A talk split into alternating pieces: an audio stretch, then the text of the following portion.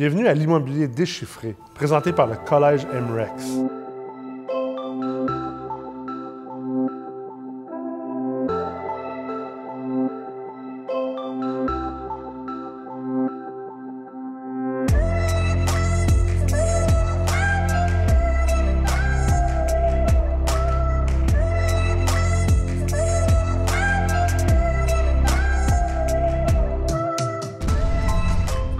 Dans cet épisode, vous allez être avec moi, Nicolas Ray, PDG de MREX et également professeur en ingénierie financière au Collège MREX.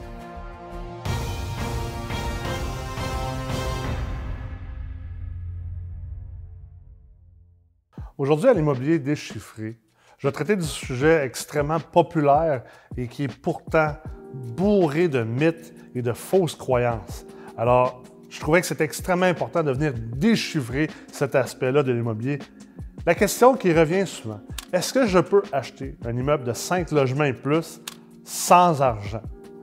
Alors, je pense que euh, la vraie réponse derrière ça, c'est, ou en fait derrière moi, c'est oui et non. La première chose qu'il faut qu'on soit capable de faire, si on veut répondre à cette question-là, c'est qu'il faut qu'on soit capable d'être honnête avec soi-même. Malheureusement, le marché immobilier, est, est rempli de mensonges, est rempli d'exagérations. Puis, ça existe des fois, par exemple, pour vendre des cours, pour vendre des livres, ou aussi pour motiver les gens, puis les amener à croire ou en fait à réaliser que l'investissement immobilier est finalement accessible à beaucoup plus de gens que ce que les gens pensaient. Et c'est bien correct, je ne suis pas là pour juger finalement euh, ces méthodologies-là aujourd'hui. Ce que je veux faire, c'est que je veux vous aider à avoir une réflexion et surtout déchiffrer la question de est-ce que je peux acheter des immeubles sans argent? Pour commencer, je pense que l'important est de venir définir c'est quoi de l'argent. Parce que, tu sais, on, parle d'argent, mais en réalité, euh, il y a plusieurs formes d'argent.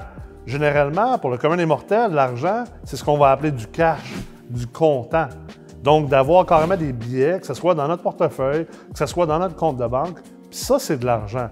Mais quand on rentre dans la composition de l'argent, la manière que le système monétaire fonctionne et le système bancaire, et je ne veux pas être plate avec vous, mais pour investir en, immobilier multilogement, vous devez comprendre le fonctionnement non seulement de l'argent monétaire, donc le papier, le cash, le comptant, mais de l'argent au sens plus large et avec une définition, plus figurative. Donc, quand on parle d'argent, l'argent, ça peut être plusieurs choses. Ça peut être la valeur que vous avez présentement sur votre résidence principale, votre maison.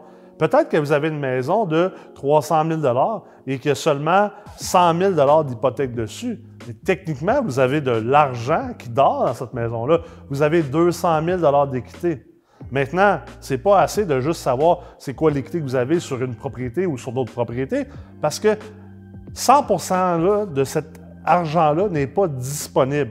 Vous ne pouvez pas aller refinancer, ou dans la plupart des cas, il y a toujours des exceptions en financement, mais généralement, vous ne pouvez pas aller refinancer 200 000 d'équité sur une maison de 300 000 dans laquelle vous avez une hypothèque de 100 000. Vous devez quand même garder de l'équité dans l'immeuble. C'est pour ça qu'on dit que l'immobilier est, immobile finalement et illiquide, parce qu'on doit laisser toujours de l'argent dans toutes les propriétés. Ça fait en sorte que les banques sont protégées ou les prêteurs qui vous prêtent de l'argent, qui vous font des hypothèques, sont protégés. Parce que comprenez que si, exemple, vous arrêtez de faire vos paiements hypothécaires et euh, qu'on vous permettait d'avoir 300 000 d'hypothèque sur une maison de 300 000 bien, la banque qui doit saisir votre maison puis la revendre pour se repayer, va finalement perdre de l'argent dans le deal. Et les banques ne veulent pas perdre de l'argent, les prêteurs non plus. Alors, c'est pour ça qu'on doit laisser de l'équité dans les propriétés. Mais, ultimement, on vient de voir que, techniquement, on a de l'argent dans la propriété sans avoir de l'argent comptant. Mais pas tout cet argent-là est utilisable. Alors, ça nous amène sur le point du collatéral.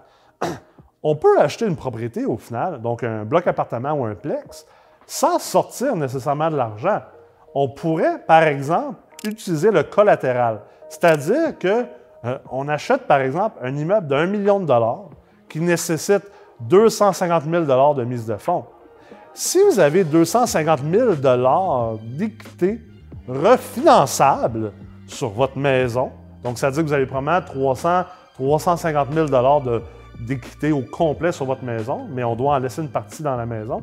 Mais ça se peut que la banque fasse un prêt d'un million sur votre immeuble à revenu, mais prenne une garantie de 250 000 sur votre maison. Donc, c'est une collatérale.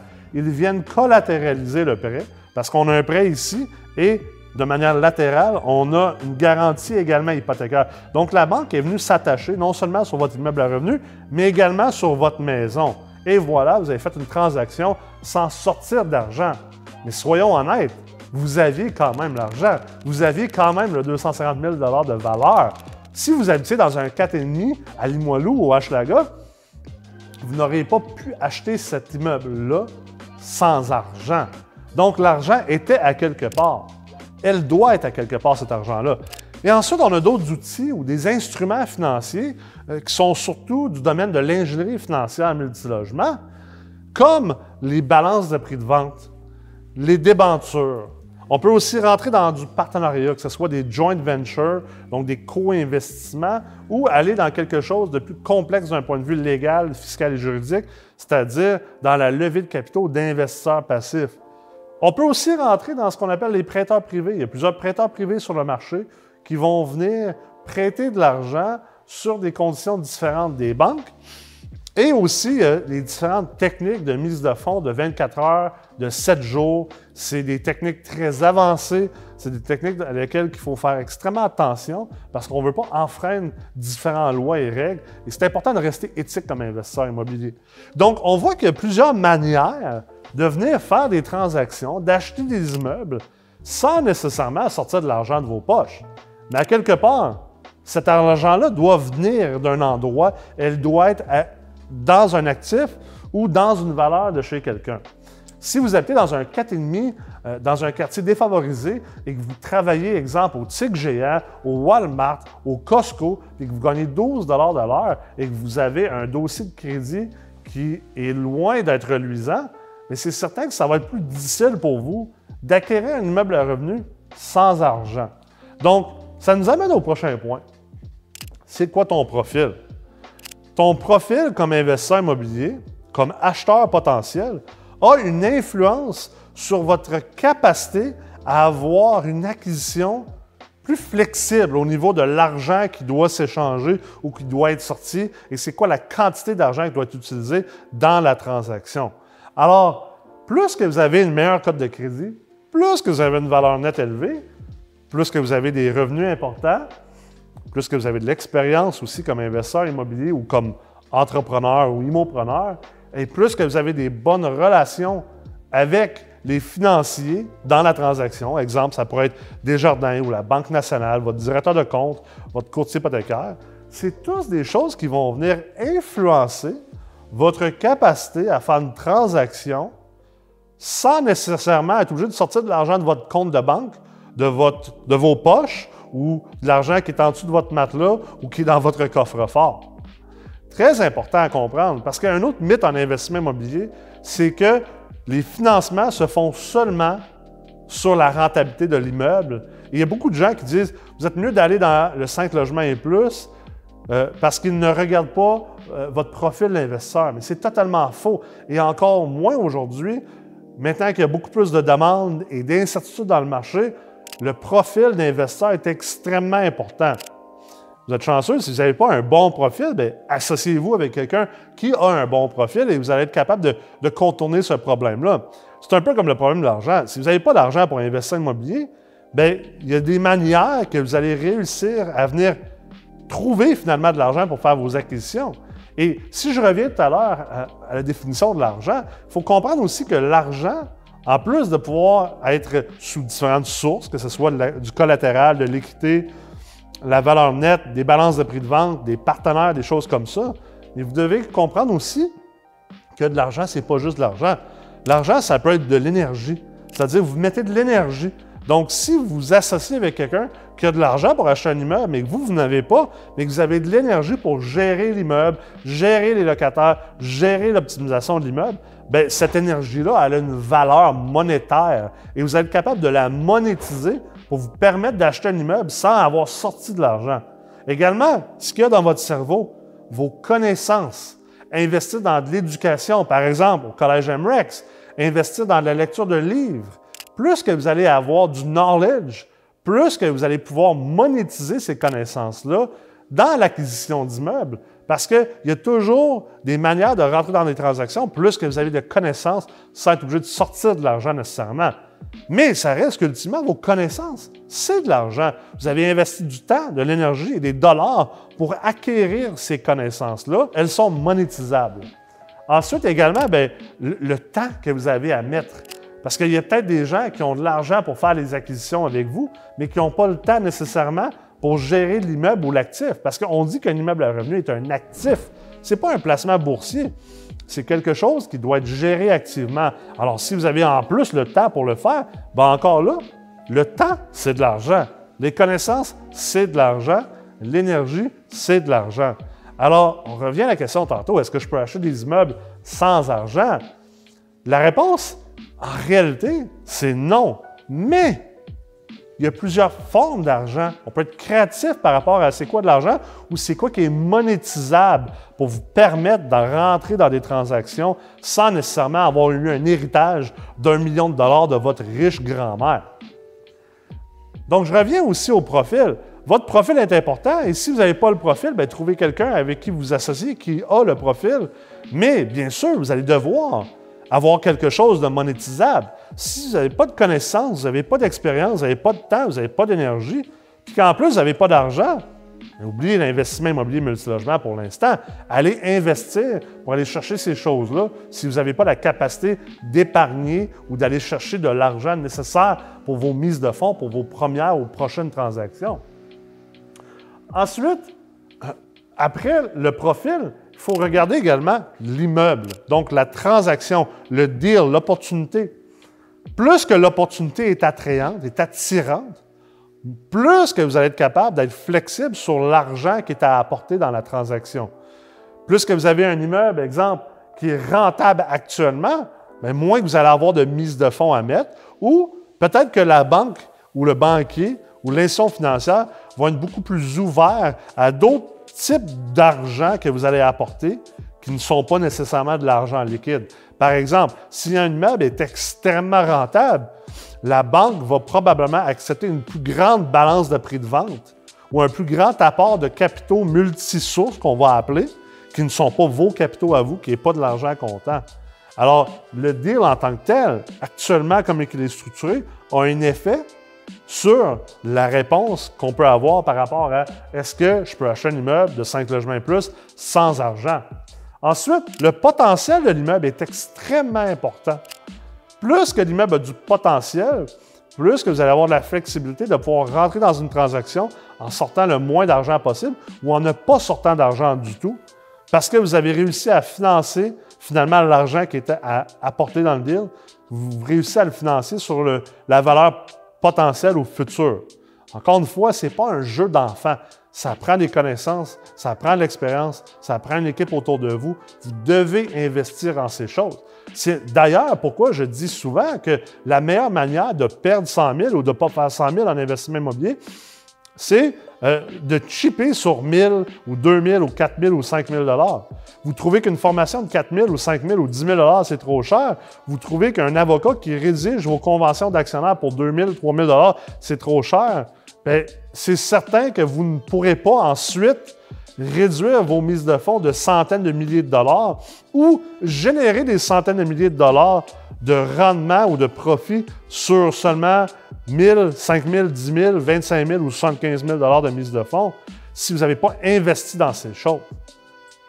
Donc, finalement aussi, le type de financement que vous utilisez dans l'acquisition de vos immeubles va influer grandement sur la quantité de mise de fonds que vous devez apporter. Si vous allez, par exemple, avec un financement assuré par la SCHL, ces outils ici sont plus difficiles à utiliser. Donc, votre mise de fonds, même si la SCHL, techniquement, oblige une moins grande mise de fonds, c'est généralement plus simple de réduire votre mise de fonds à zéro ou proche de zéro avec un financement qu'on va dire conventionnel, avec une banque ou avec des jardins ou avec d'autres types d'institutions financières. Plus que vous allez dans de l'assuré SCHL, les règles du jeu sont beaucoup plus paramétrées de manière rigide et ça devient difficile d'apporter des, finalement la mise de fonds à travers ce qu'on va appeler des canaux multisources.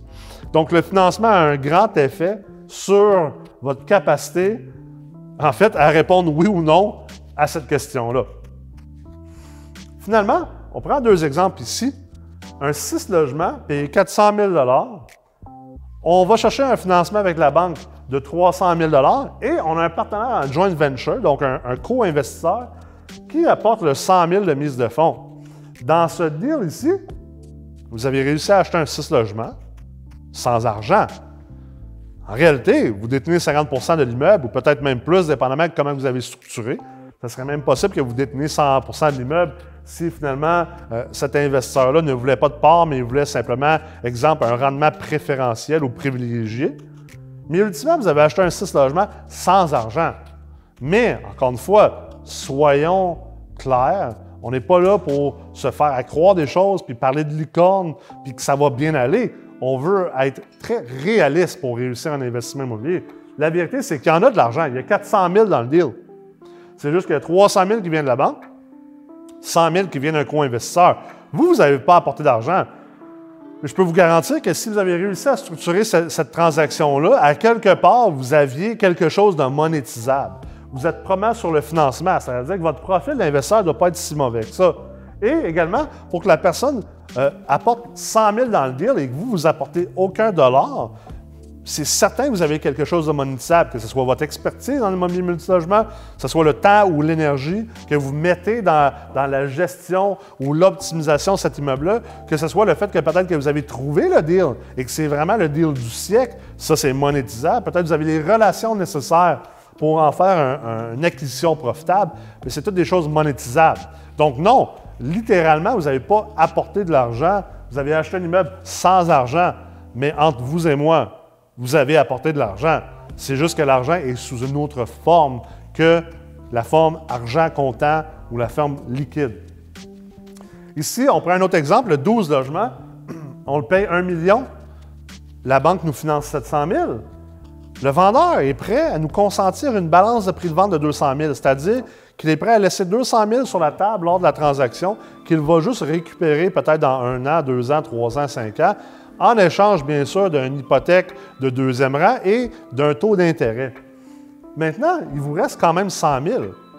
On est capable, dans certaines circonstances, de faire la transaction sans argent. Il faut trouver une manière de ne pas être obligé de sortir le 100 000 de nos poches. Ça peut venir, par exemple, d'un prêteur privé, euh, d'une mise de fonds 24 heures, 7 jours, d'un partenaire, d'une débenture, d'une balance de prix de vente, d'une collatérale. Mais sachez que c'est pas simple que juste de dire Bon, ben écoute, je vais aller voir un prêteur privé, je vais lui demander de me prêter 100 000 puis la transaction devrait se faire. Il y a un paquet de paramètres qu'il faut comprendre dans l'immobilier, dans le financement, mais aussi il faut comprendre que c'est bien beau d'arriver de, faire une transaction sans argent, mais à quelque part, il y a probablement un repaiement qui doit se faire. Le partenaire ici va vouloir revoir son 100 000.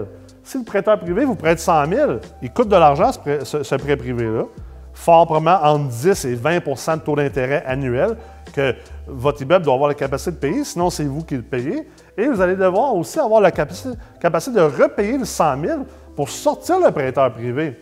Donc là, est-ce que l'immeuble a du potentiel d'amélioration pour augmenter les revenus, pour refinancer sur une nouvelle valeur et donc sortir le prêteur privé? Toutes des questions qui sont hyper importantes à être capable de répondre si on veut avoir une vraie réponse à est-ce qu'on peut investir ou acheter un immeuble à revenu de 5 logements et plus sans argent.